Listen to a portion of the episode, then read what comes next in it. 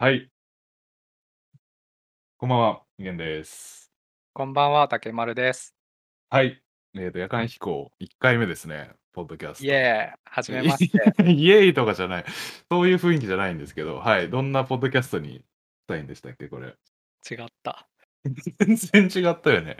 びっくりしたわ、いきなりイエーイとかえっ言うからと、。こちらのラジオは、こちらのラジオは、なんだっけ、僕たちの気になるネタを、そうね。まあなんか、興味あることについて広く、浅く、ゆるーく、ゆるく、薄く、でも時々深く、そうね、調べたりして話していけたらいいなと。そう、そんな適当な雑談的なね、ラジオにしたいなって今は思ってる。はい。そうですね。で、1回目のテーマね、早速オカルトなんですけど、どどういうテーマなんですか？いきなりオカルトっていうとちょっと第1回から、聞かれるよね。うん。それについては少し言い訳はしたいんだけど、うん。でもそれでも今後のラジオで俺うは、ん。うん。おそらくオカルトみたいにたまに触れることになると思うから、さっき言ったみたいはいに、うん。興味はあるから。うん。でもそのオカルトを最近のようにその使い潰されていくようなうん。ネタとしてのオカルトじゃなくって、もうちょっとだけ真真剣にうん向。き合ってみようということで。今後のことも含めて、今後世にははびこるオカルトネタを触れる上で、はいはいはい。一回そのオカルトってどんな風に俺は捉えるのか、このラジオでどう捉えるのかってことを。話しておこうっていうオカルト。そんなテーマですね、1回目は。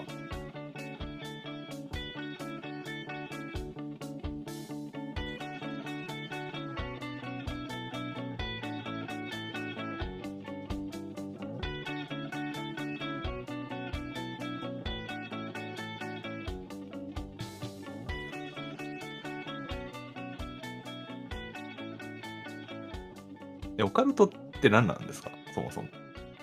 オカルトが何なのかっていうこともちょっと考えたの。で、言葉としてのうん。定義はもちろんいろいろあって、うんちょっと調べてみていい？うん。オカルトの定義ね。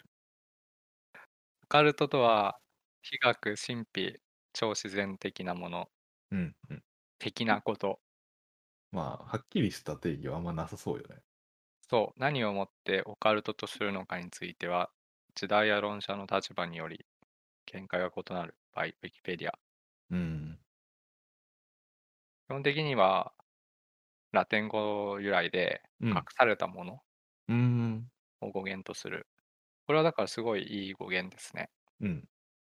隠されてると人間、なんかそこに真実があるんじゃないかとか思っちゃうのもあるし、隠されてるものを見たくなる人間の心理、知りたくなる。そうね。まだ、んまだ解明されてないみたいなことも含まれるよね、多分。なんか、電気とかも多分、昔はオカルトだったじゃん。なんか、電流流すとカエルの足が動くみたいなあ、謎の。すごいいいこと言う。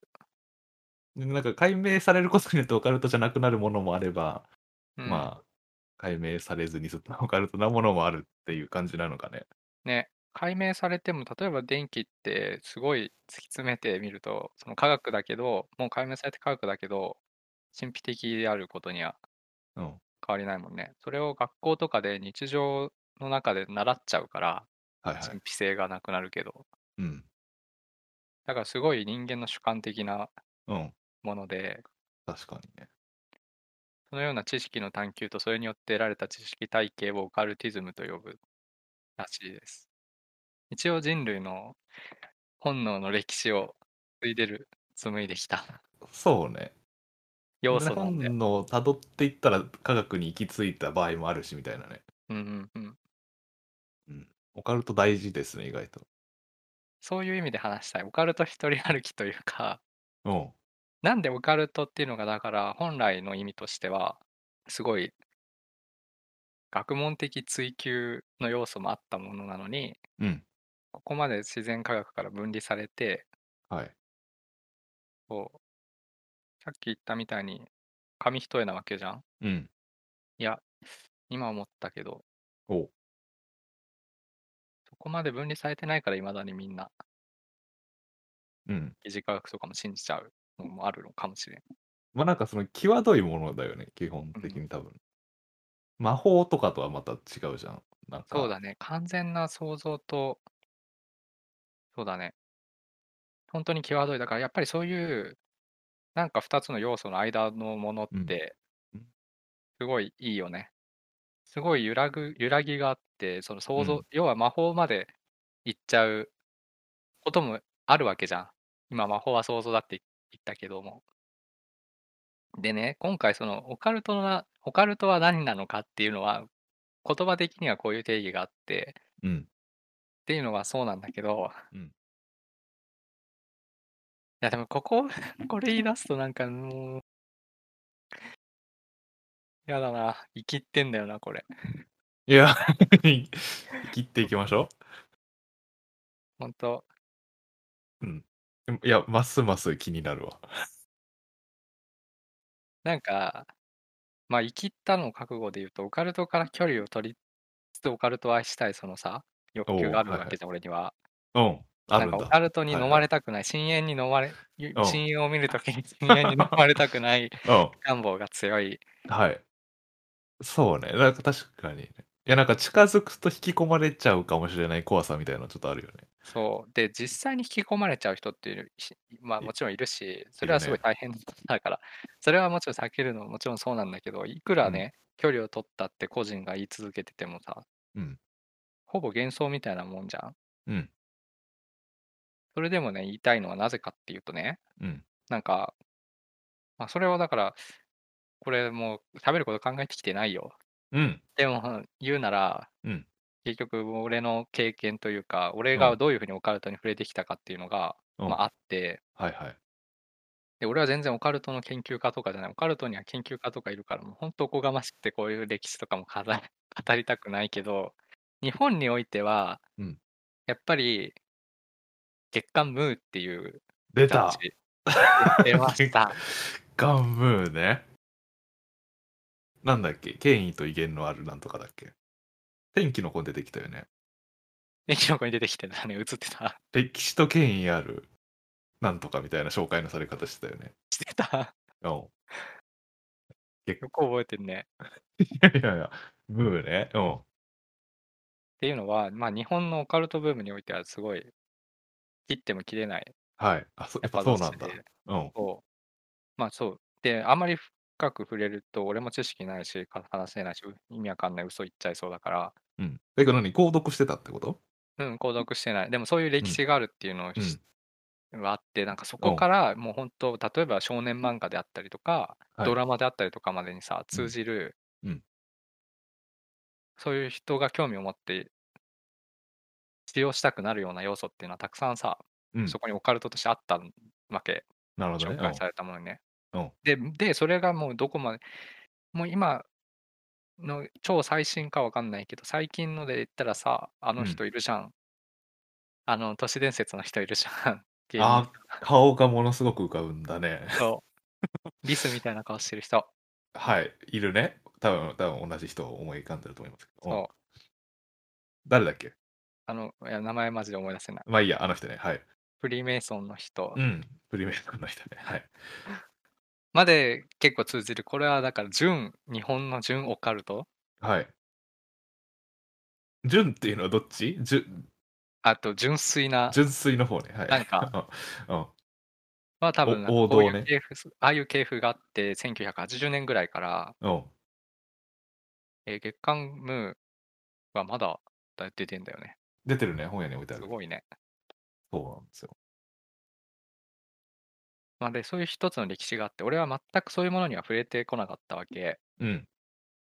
それが影響を受けた作品とかを子供の頃はいはい。見てて、うん。でもそれはもう全くもって要は都市伝説とかさ、うん。UFO とかさ、うん。ま、UFO はなんかむしろ今はリアリティある方になっちゃってるけど、ま、うんうん。それは置いといて、うん。宇宙人とか、まうん。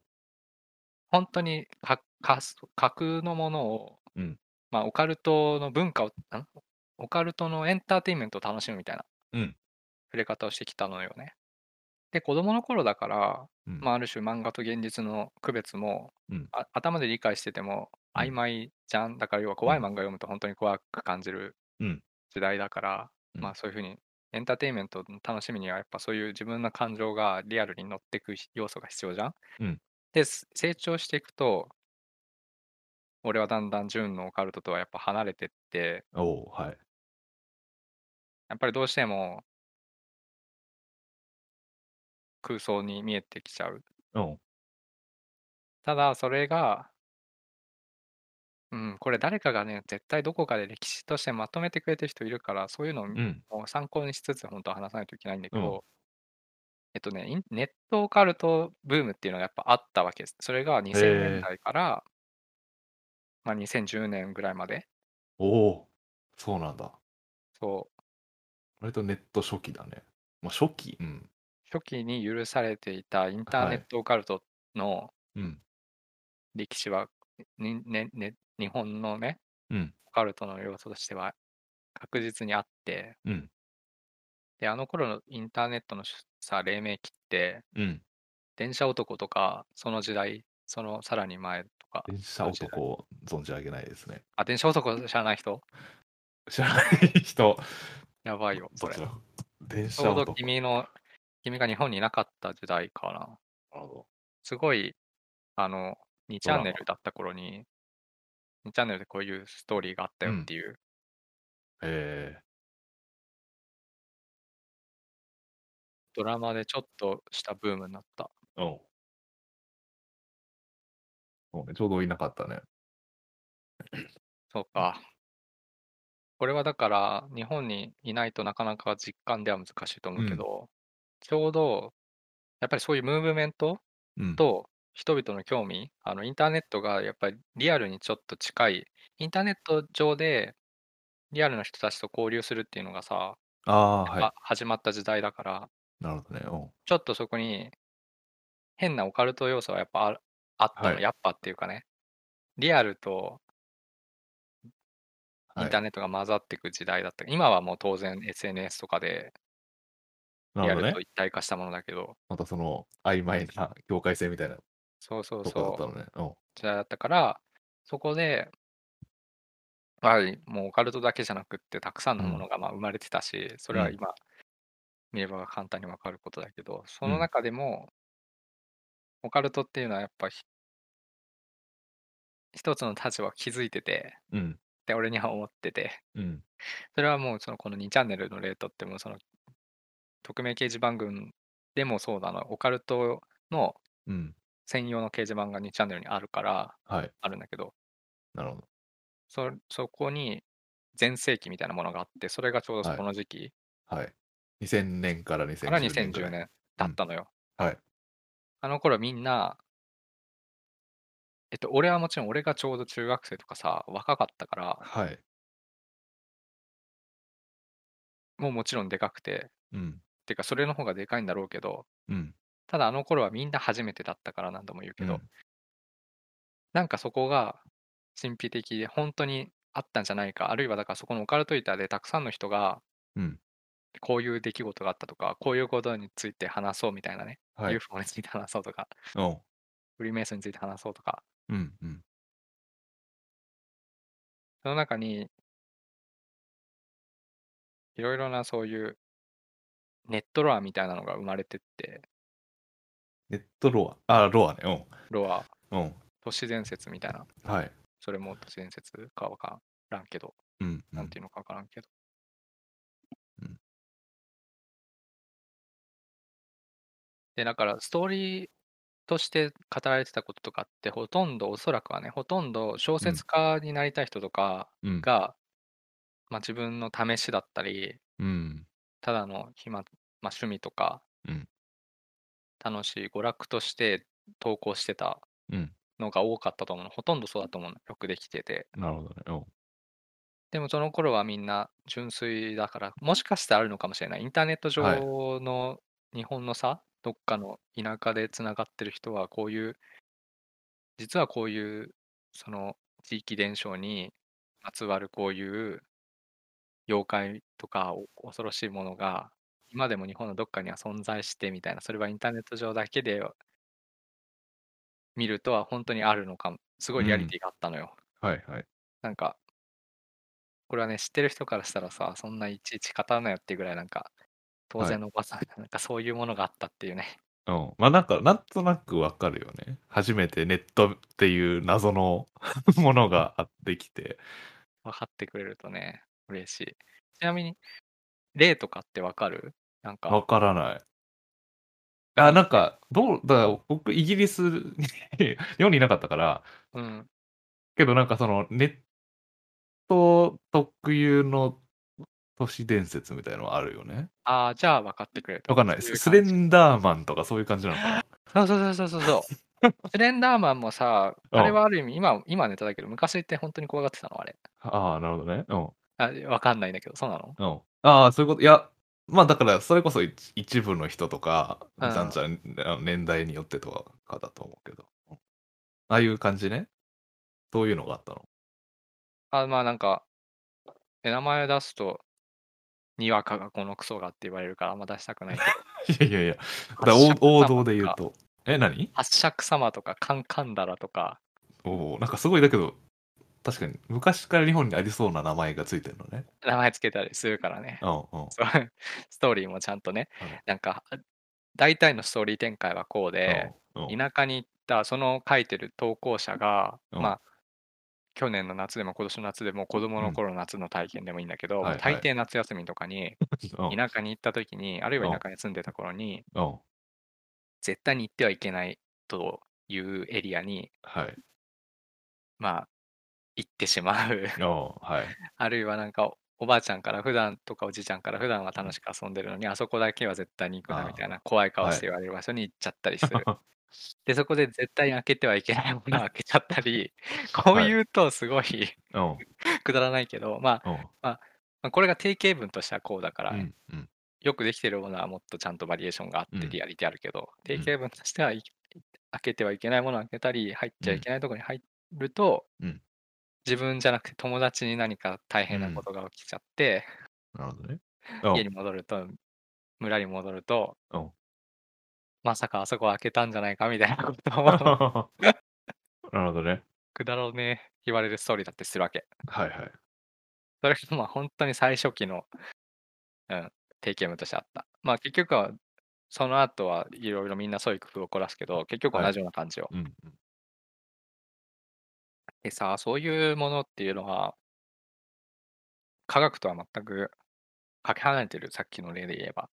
そうだね。だけど、ま、ある種伝承とか民間伝承とか、うん。あのすごいそういう意味ではリアリリアルのうん。との境には、ま、あってあるああ、ように見そうえるから。そうね、そうだね。うん。うん。なんか田舎とか行ってお地蔵さんがあってさ、うん。ちょっと怖かったりやっぱする。するね。あの暗いところとかだと。ううん。ああいうイメージうんっていうのは創作にすごい使われるじゃん。うんうん。宮崎駿とかもすごい使うじゃん。うん。そういう創作なんだよね、結局。はい、そうね。うん。ま、なんか日本の田舎ってなんかそういうちょっとした変なことが起きそうな雰囲気はあるよね。あるよね。なんなんかわかんないけど。それが若い頃となると、なおさらうん。それが感じられたわけ。うん。今はね、そういう風に感じるなって思いつつもうん。ま、結局はただ自然が強いだけなんだなって思うけど。うん。うん。なんか山からよくわからないものが降りてくるはい。ので家を買ってくれませんかみたいな投稿とかそれだそういう投稿一つでなんか盛りみんなが盛り上がるような時代だったのよ。うんうんうん。いいね。うん。家を無い料で譲るんで、誰か買ってくうん。れませんかっていう話をよく聞いてくとはい。なんか山からよよくわからないものが夜起きて降りてうん。きて切ないんですみたいなことを言ってきて、なんか怖い切ないんくなってく。るみたいなね。うん。なるほどね。そう。うん。へえ。そういうものをみんなで楽しんでた時代をはい。傍から見てたの、俺は。うんうん。だから、な全然書き込みとかはできなかったんだけどね。うん。たまだから俺にとっては、まあ、そういうほんとの日本のオカルトの土壌がありつつのうん。インターネットオカルトが俺にとっての、うんまあ、オカルトであって、なるほど。で、結局今、インター、あの、テレビ上とかで話されてる、そういうさっき言った、もう名前出ないけど、まあ、フリーメイソン的な話ね。そうとかっていうのも、うん。フリーメイソンは分からんけど、うんあの人たちがよく話すような内容の都市伝説とかって、うん。ネットの話すごい多いのよ。うーん。だから、あネットで得たっていうのがすぐ分かるから、はい。まあ、日本においては主流に近いんじゃないかなって思うんだよね、今の。まあ、あるいはだからその盛り上がりにもちろん、一役買ってた。うん。要はみんな、オカルトなるほどねとかをうん。うんでさ、百物語の例を出すのは微妙か。なんか、まあ要はみんなでこそっと例えば集まって話すようなネタ放課後、要は小学生とかやるのは放課後、夕方とかに数人が集まってる時にはい。話が起きたりするような、そういうものを疑似的にインターネット上では、はい。まあ、何百人とかでできるから、うん。うん。階段ですね。会談、うん。うん、なんか同じことをずっと長く話してるけど、まあ、ネットがそういううん一役を買ったのね。で、でね、なんか、これもね、わからない。実際に生きてる人からしたら、これから話すことも本当にうんただのそう、まあ、わからないんだけど、うん2000年にさ、うん2000年っていうのはさちょうどだからその、インターネットのオカルトがうん。盛り上がっていく時期であり、あの、ノストラダムスの大予言が。終わった時、うん。マツコが言ってたんだけど、うん。あの時代、あのぐらいのの人は、うん。あそこでなんか、要はなんか内心、うんちょっとだけ本当に終わるのかなみたいにもうん。思ってて、うん。でもまあ終わらなくって、あそこでなんかオカルトは一旦終止符が打つ、あそこでね、ああ、なるほどね。あの時代より前に生きていた人たちにとってのはい。オカルトは一段落つくんだって、なるほど。確かにあそ。こで。うん。でもあの頃が緊張でそんなの気にしてなかった俺らは、うん。まだ生きてんのね。そう、あそこから始まったネットのドアから。で、あそこでマツコのようにパッと終わった人もいれば、うん。まあ、すあのインターネットにそのまま移ってきた大人の人たちもまあいるだろうし。うん。で、なんでノストラダムスの時代、あのノストラダムスの大予言とかさ、うん。うん。世界の滅亡、マヤ歴滅亡とか、ああ、はい。ああいうのが流行るときっていうのは、うん。やっぱり原因があると思うの。うん。すごく信じられるものだったっていうのももちろんそうだし、ミレニアムの2000はい年、普通の人が考えたら、ただ別に便宜的に決めてる数字にさ、意味ないってわかるけどうん、信じやすいじゃん。うん。で、どう思います？なんで、あな、なんで？そういうのが流行るか？うん、なん、まあなんか、願望みたいなことはありそうよね。なんか、よくわかんないから、とりあえず一旦終わってほしいとか、うん、なんだろうね。一旦それでリセットされた方が楽だと思う人たちとか世界が終わっちゃった方がは、とか、リセットね。ちょっとだから集団パニックみたいになってたらしいのよ。うん。わかんない。なんか行き詰まりすぎるとなんかそういうのになってほしいのかなっていう気持ちはちょっとわからなくもないよね。そうですよね。うん。なんか今思ったけどさ、集団パニックって外から見てるとすごい興味深いよね。なんか、うん。何なんだろうね。わかんない。集団パニックはあんま外から見たことないけど、まあ中から見たことないけど確、集団パニック。でもなんかコロナとかもさ、いあろいろな、まあ、最近の陰謀論とかもそうだけど、あ、はい。旗から見てると、旗から見えてるのかわかんないけど、うん。そうね。まあわからないからね。コロナに関しては。そうだね。なんか、うん。実際どんぐらいの危険性があるかわかんないものに対しては、まあある程度ほんと強めに反応した方が、まあ、そうだね。まあまあって感じになるから。こんな外から見てるつもりになってる自分の方がただのバイアスだ、正常バイアスだった可能性とかうん。普通にあるから、言えない、言わ言わないようにしよう。すいません。それで、やっぱりだから君が言った通り、君がちゃんとうん。あの、言っていただいた通りで、あ、そういうなんか、ごめんなさい。うん。そうだ、うん。うん。ま、だからそういうものを踏まえた上でのオカルトのはい。俺にとってオカルトは何かって言ったら、オうん。カルトとはうん。現実逃避なんですよ。ああ、そうです。そうなんですね。そうなんです。それは自分にとってのってこと？それとも、ひ人の現実逃避の表れみたいなこと？ま、俺にとってもなんだけど、うん。なんかオカルトのパワーがうん。わかんない。オカルトをねうん。ま、オカルト仕事にしてる人とかも、ま、今いるし、なんとも言えんけど、はいはい。なんかオカうん。ルトが人生を多うん。少味付けする要素としてはいはい。楽しめる人おお、もたくうん。さんいるけど、そういう人たちってオカルトにうん。の飲まれないのよ。ああ、はい。怖いって言って、要はキャッキャや やって終わる人とはいはい。オカルト文化を作ってきてる、なんかほんうん。とに飲み込まれかける人たちうん。がうん。ま、そういう人たちにとってはオカルトっていうのはある種現実逃避なのよ。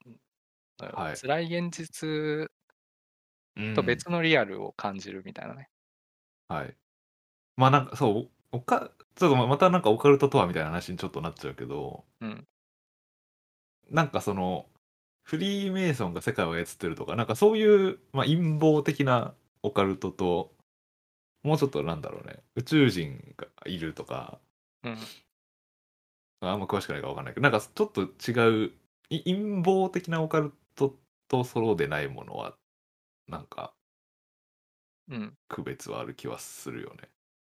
そうだね。陰謀ってなんか、盛り上がり方がさ、うん。興奮、あの、うん。公の憤怒はい。に近いじゃん、なんか。なんかね、ででも、怒りたい人たちがいるはい。何かに。ああ、そう。なんか被害者になりたい人たちはいるよね。とか、うん。そう。そうするとすごくうん。ちょうどいい素材なんだよね。そうだね。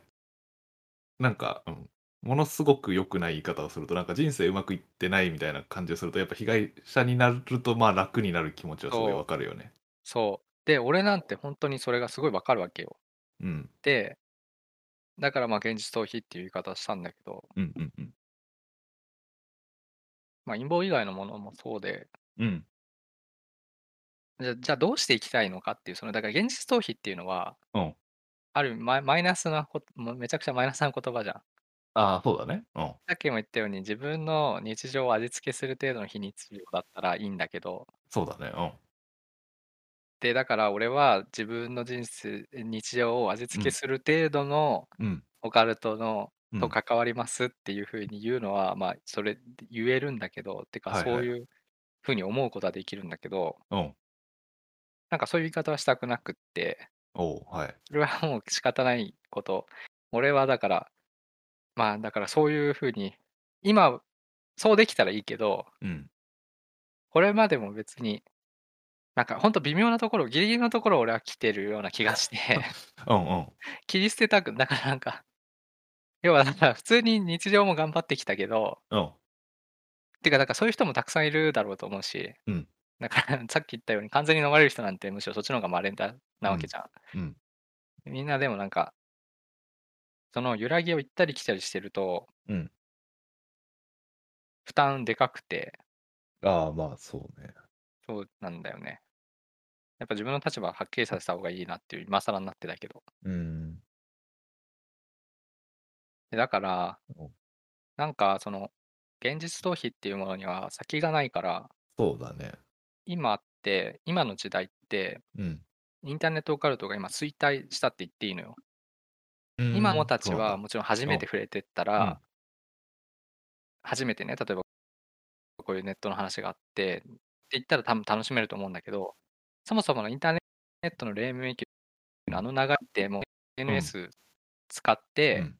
インターネット上で知らない人とかのうん。情報をたくさん得られるのがうん。普通の時代だからうん。それでも初めてのものに触れてったら多分あの、新鮮に感じてうん。ると思うんだけど、あうん。の、ま、それでも今って、その俺がそういう時代を経て終わったからそう思うのかもしれんけど、衰退期なのね。うん。ま、なんかそのネット自体が神秘的なものみたいな感覚はないもんね、今。ない。だからそこのやそこにあった親和性の高さは、うんっ。ていうか、2つ合わさってはい。すごくお互いを高めてたものはなくなったからうん。そうだね。失われてしまった。うん、うん。で、今ね、オカルトの愛好家の人たちっていうのは、はい。ちょっと出口がない、も。先のない状態になってるの。で、うん。っていう勝手な論理。そうじゃん。はい。もともともうある種割り切って楽しんで仕事にしてるような人たちもいるでしょ。うんああやってベラベラ喋ったりしてさ。うん、はいはい。とか、うん。まあ、スーって抜けてった人もいれば、うん。辛い現実をちゃんと見る人もいれば、うん。まあいろいろあるけど、オカルト愛好家というのは、うん。どういう、何、常に新しい事実を解明しようとしてる感じなの？そうじゃない？なんか常に新しい刺激を得たくてっていう言い方するとよくないけど、はい。神秘もずっと神秘のままだとは 知らんけど、うん 同じ話をずっとしてる人たちになるじゃん。そうね。え、だからわかんないけど、その例えばフリーメイソンがなんか、がすごいなんかを牛耳ってると信じてる人たちは、うん。まあ、例えばなんかコロナが起きたとして、うん。コロナと結びつけていろいろなんか解明しようとするっていう感じ？はいはいはいはい。そういう人もいるね。なんかそれはガチじゃん、結構。うん、それはガチだね。そういう、だからそれはそういう人たちは、あ、だからうんオカルト、そういうのなんて言ったらいいんだろう。もうさ、学者じゃん、それって妄想だけど。うん。うん。そうだね。探求、を楽しんでて、そうだね。それとなんか俺らみたいに与えられて喜んでる人はいはいはいが違って、そうね。消費側とそ作る側はちょっとあるよね。う、もうそこまでいったら発信がさ、うんまあ学者であり、創作家であり、そうだね。だからね、それをまあ他者に発表してうん。くれてたりしたら。うん。だからまあ、そこをなんて言ったらいいんだろう。やっぱでもそういう人たちもオカルト愛好家、むしろそっちの方がオカルト愛好家だから、うんなんて言ったらいいのかわかんないけど。でもね、そういう人たちもうん、若干出口がないっていうのは、ああ、そうなんだ。なんとなく感じる俺はね。うん。結局、インターネット上で作り話とか書いてた人たちもある種、うんそういうのが楽しい。自分も好きで書いてるわけだから、うん。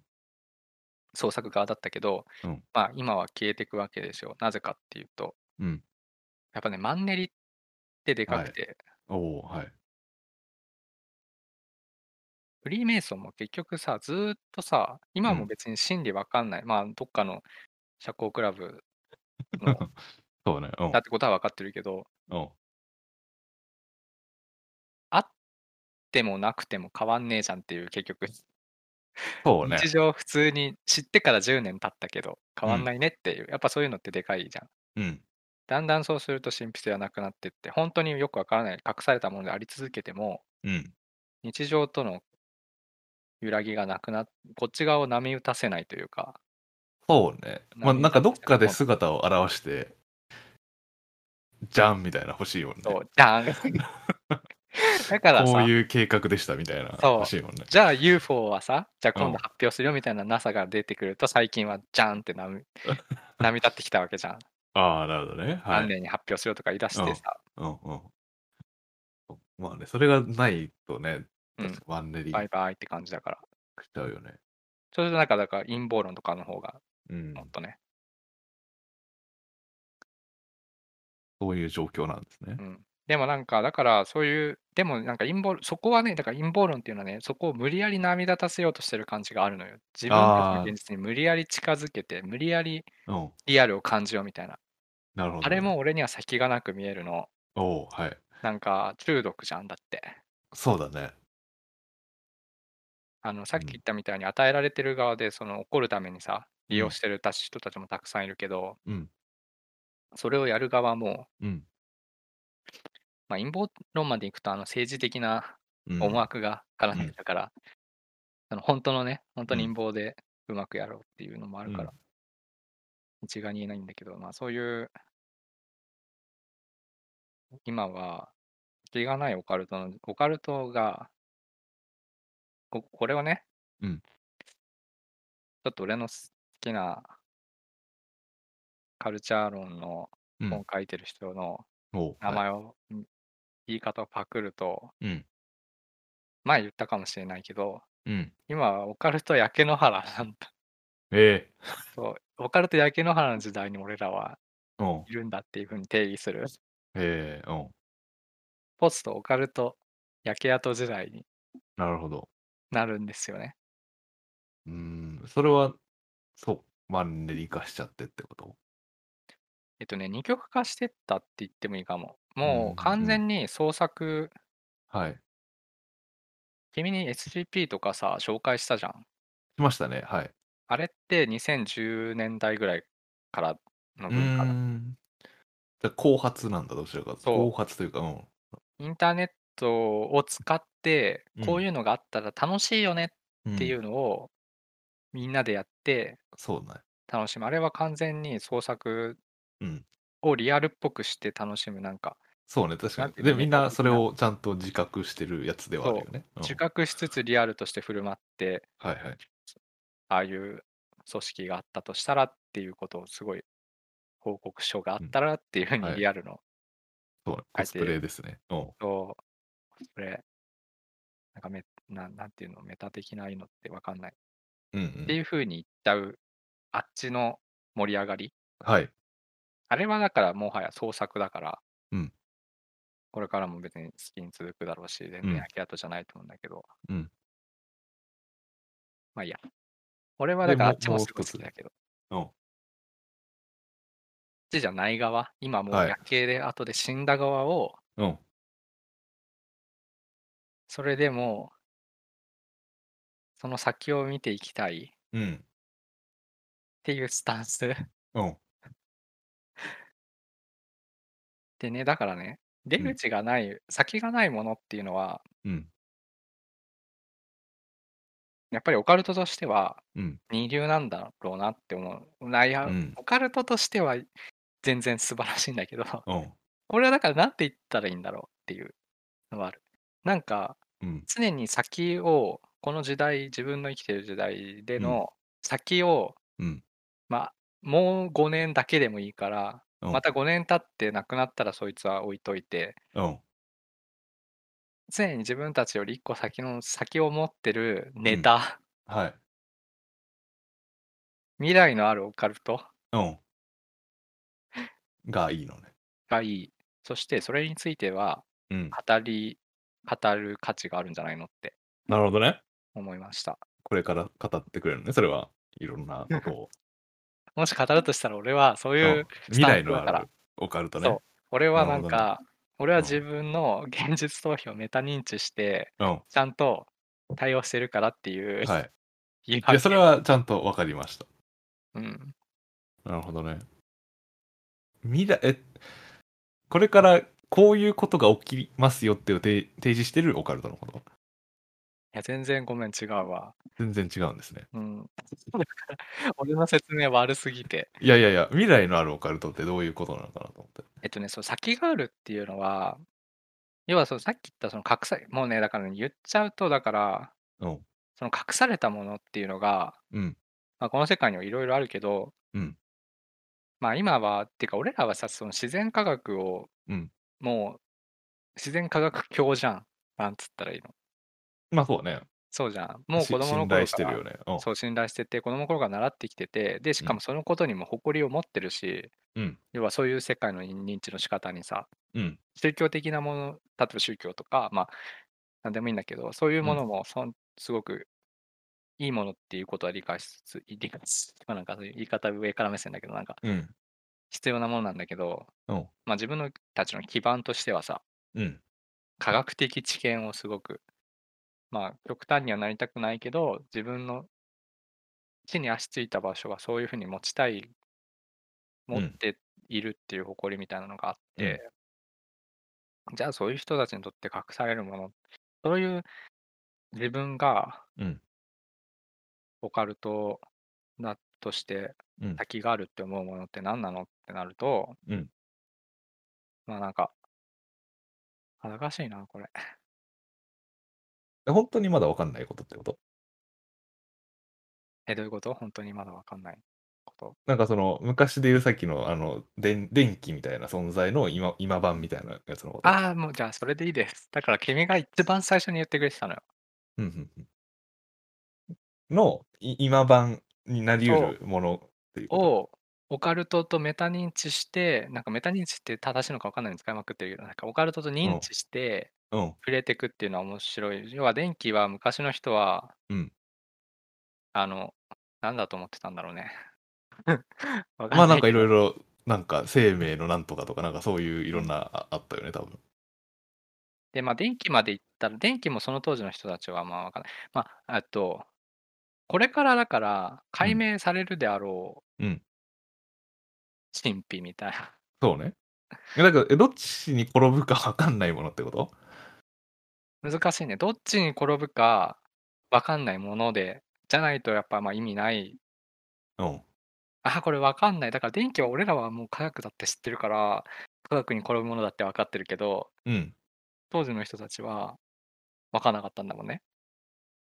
そうね、多分。オカルト寄りだったのかな。まあ、それは分からんけど。うん。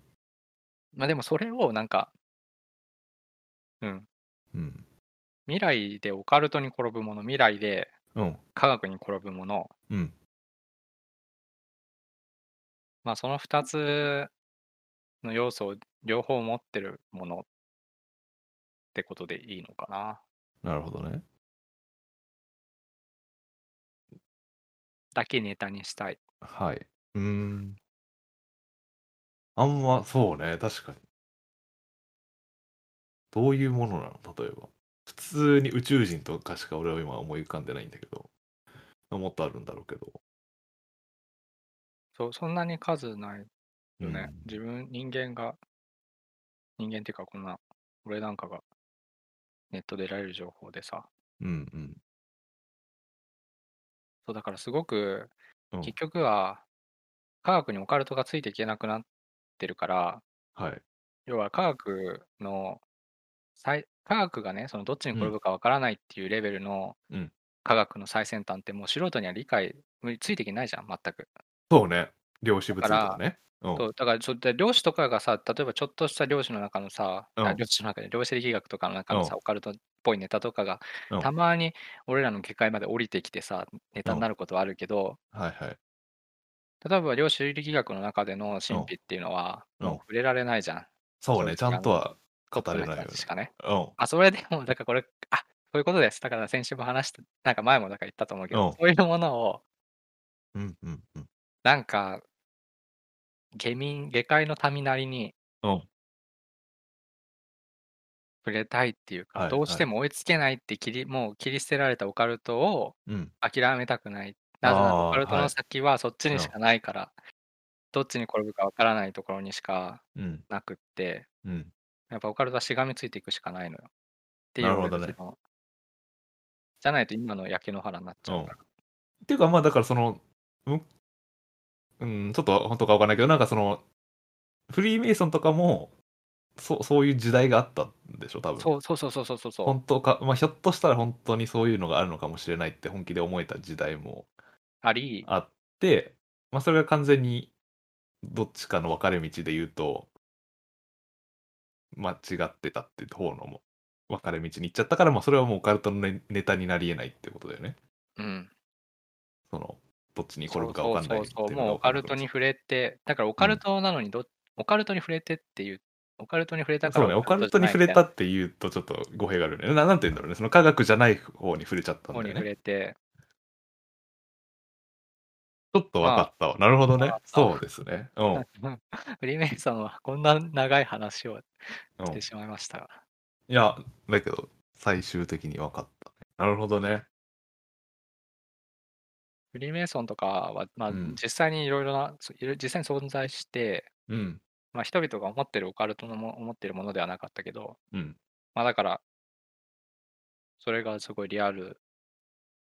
科学性、事実性を持ってる時代うん。もちろんあって、そうね。それは一旦終わった。まうんあ、終わった感じが出てるのね。で、じゃあそういうネタって何？って言ったら、もちろんさっき言った量子力学とかはそうだけど、うん。まあわかんねえじゃんっていうそうだね。のもあって、それをだからどうし、どうやって触れていこうかなっていうことを試行錯誤するのが、うん。この番組におけるはい。オカルトです。いいですね。一つのテーマですね。はい。今後の。楽しみだね。まあ、テーマとしては、うん最も人間が分かってなくって、神秘性があるものっていうと、もうね、だからね、ノーランとかが、うん。もう、要は映画、あそうそうそうそう、そううんだからね、ノーランという映画、ちょっと後で話そう。そこだけ。クリストファー・ノーラン。えっとはい。うんノーランとかが好きなさ、うん。だからあの人さ、好きなのはさ、うん。夢とか、うん。宇宙のこととか、うん。時間のこととか、そうね。はい。まあでもそこにしかないと思う。突き詰めていくと先があるオカルトっていうのは、うん。オカルトって言うとあれだけど、まあ、だから脳のこと、宇宙のこと、はいはい。で素粒子のこと、はい。この3つ、うん。宇宙っていうか時間、宇宙、まあわかんない、宇宙でいいや、時空。うん。時空。そうだね。素人なりにうん。理解してこないと、俺は理解っていうかなんか、せめて今生きてる現世人類のうん。トレンドにはついていけないと、そうだね。俺はなんか生きてて悲しくなっちゃって、これって超いらない情報なんだけど、生きていく上で。うん。まあでもなんかオ、オカルトとしてせっかく触れてきたから、うん。うん。その自分の中のね、継承としてはこれがいいんじゃないって思うの。うん。うん、面白いんじゃないって。うん。